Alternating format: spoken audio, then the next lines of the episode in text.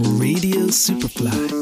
Let's talk about vibes. Elektrisierende Stimmen über die Zukunft der Mobilität mit Christian Clerici. Der Brutkasten ist eine multimediale Plattform für all diese Themen. Startups, Innovation, digitale Technologien. Und du bist Chefredakteurin und hast tagtäglich mit der Thematik zu tun, dass junge Unternehmen, Startups, äh, Visionen auf die Straße gebracht werden sollen. Und ich gehe davon aus, dass sowas wie die Mobilitäts- und Energiewende eine sichere inhaltliche Bank für eure Berichterstattung ist. Ist das tatsächlich so? Wie nehmt ihr beim Podcasten die Mobilitäts- und Energiewende wahr? Ja, auf jeden Fall. Also äh, Mobilität betrifft uns ja auch alle. Also wir müssen uns ja alle ähm, von A nach B bewegen und, und haben auch Lust an dieser Mobilität und dieser Bewegung. Und die Branche ist gerade in, in sehr starken Umbrüchen aus äh, verschiedenen Gründen. Und das ist natürlich ein wahnsinnig spannendes Betätigungsfeld für innovative Jungunternehmen und für Startups. Äh, das ist auch etwas, was sich in den Zahlen niederschlägt. Äh, wir haben äh, laut Dealroom jetzt über 30 Unicorns allein in Europa in diesem Mobilitätsbereich und äh, ein Drittel davon ist erst letztes Jahr entstanden. Also das zeigt auch, was die Pandemie da nochmal angeschoben hat im Mobilitätssektor, ähm, in der Innovation. 14 Milliarden Dollar ähm, an Risikokapital sind da hineingeflossen, allein letztes Jahr. Das ist eine Verdreifachung ähm, fast äh, im Vergleich zum Jahr davor. Also enorm viel, was sich da tut drei Bereiche sind da äh, ganz besonders spannend und äh, tut sich besonders viel. Der eine ist natürlich dieser große Bereich der E-Mobilität entlang der gesamten Wertschöpfungskette auch in Europa, also ganz stark von Batterietechnologie bis hin über Ladestationen, Ladetechnologien. Da haben wir auch Startups in Österreich äh, in, in, beiden Bereichen ähm, und in Europa ganz stark, aber auch bis hin zu äh, den ganzen Plattformdiensten und sogar Autoherstellern. Also es gibt auch so etwas wie europäische Teslas, wenn man so will. Ähm, also wir decken da eine wahnsinnige Bandbreite ab und äh, ich glaube, da wird sich in den nächsten Jahren noch viel tun. Ich habe so ein bisschen das Gefühl auch, dass die Mobilitätsbranche da ein bisschen dort ist, wo vielleicht die Finanzbranche mit Fintechs vor ein paar Jahren war. Und ähm, jetzt hast du schon gesagt, da fließt wahnsinnig viel Geld hinein. Trägt das dazu bei, dass solche Startups und neue Geschäftsmodelle ernster genommen werden. Ich spreche das natürlich auch in Bezug auf unsere Geschichte an. Also vor ein paar Jahren hatte ich noch das Gefühl, die meisten halten Startups, die sagen, wir gehen jetzt einen völlig neuen Weg in der Mobilität in einer so etablierten Branche. Die meisten von uns hat man für verrückt gehalten. Also man hat das als Utopie abgestempelt. Ab wann wird jetzt deiner Erfahrung nach eine Utopie zu einem ganz handfesten, realen Bestandteil der Geschäftswelt? Sind wir schon so weit oder gibt es da immer noch Nachholbedarf? Mhm.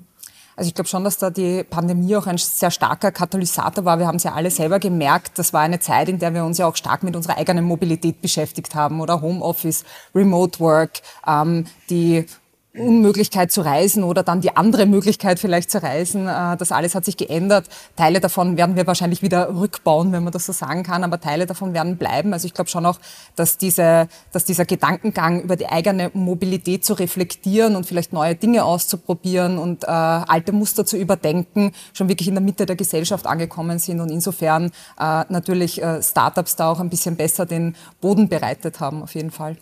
Startups sind ein Ort, wo man sagt, da wird die Welt aus den Angeln gehoben. Die Mobilitätsbranche an sich ist eine sehr tradierte, seit vielen Jahrzehnten verfestigt. Ist das ähm, für junge Unternehmen jetzt eine Chance, deiner Meinung nach, diese tradierten Strukturen wirklich zu durchbrechen und aufzulösen? Oder sind sozusagen die Geschäftsmodelle, die jetzt entstehen, nur ein Facelift einer Mobilitätsbranche? Oder würdest du sagen, wird die Welt jetzt wirklich komplett neu gedacht? komplett neu gedacht wahrscheinlich nicht. Also auch die, ähm, das sieht man auch in anderen Branchen, natürlich auch die etablierte Branche, etablierte Unternehmen werden sich da anpassen in einem etwas langsameren Tempo, als man das in der Startup-Szene wahrscheinlich gewohnt ist. Also man lernt voneinander und da gibt es ja auch viel voneinander zu lernen. Also ich will da gar nicht die, die etablierten Unternehmen ähm, aus der Innovationswelt sozusagen rauskomplementieren. Das, das würde ich so nicht sehen.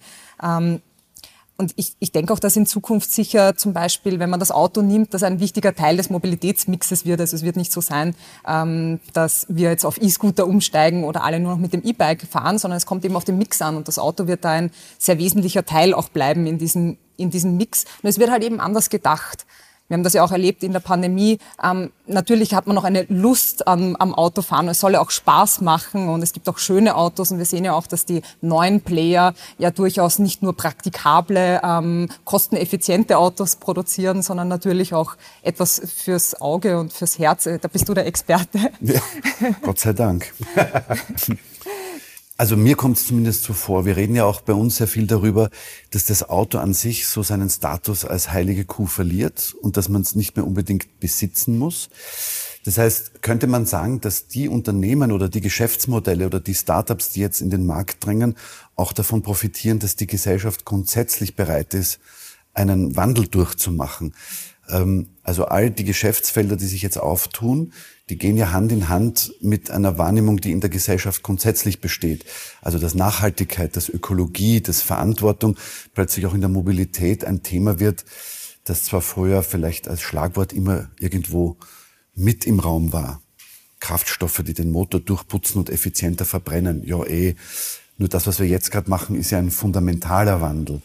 Also würdest du sagen, dass das auch begünstigt ist durch die grundsätzliche Haltung, die junge Menschen, Erwartungshaltung, die junge Menschen gegenüber der Zukunft haben? Mhm. Also das würde ich absolut so sehen. Also Nachhaltigkeit ist ein, ein ganz großer Treiber bei jungen Leuten. Man sieht das übrigens auch in, in äh, Startup-Statistiken. Das ist erst gestern wurde der Austrian Startup Monitor präsentiert und über alle Startups hinweg hat schon mehr als die Hälfte ähm, Nachhaltigkeit auch als ganz zentralen äh, Punkt im Startup, was ja auch zeigt, dass junge, junge Menschen dieses Thema einfach enorm wichtig ist. Auch äh, wenn sie sozusagen Business machen, neue Geschäftsmodelle entwickeln, Innovationen entwickeln, dann ist das ein, ein zentraler Punkt Punkt auf jeden Fall. Und man sieht auch, dass es in der Mitte der Gesellschaft ankommt. Ähm, auch schon das Modell des nicht mehr Besitzens, was ja ein ganz großer Punkt ist, dieser, dieser Move von Ownership zu Subscriptions oder Carsharing. Ich glaube, da gab es letztes Jahr auch eine, eine interessante Statistik, ich glaube vom ÖCV war die, ähm, dass äh, äh,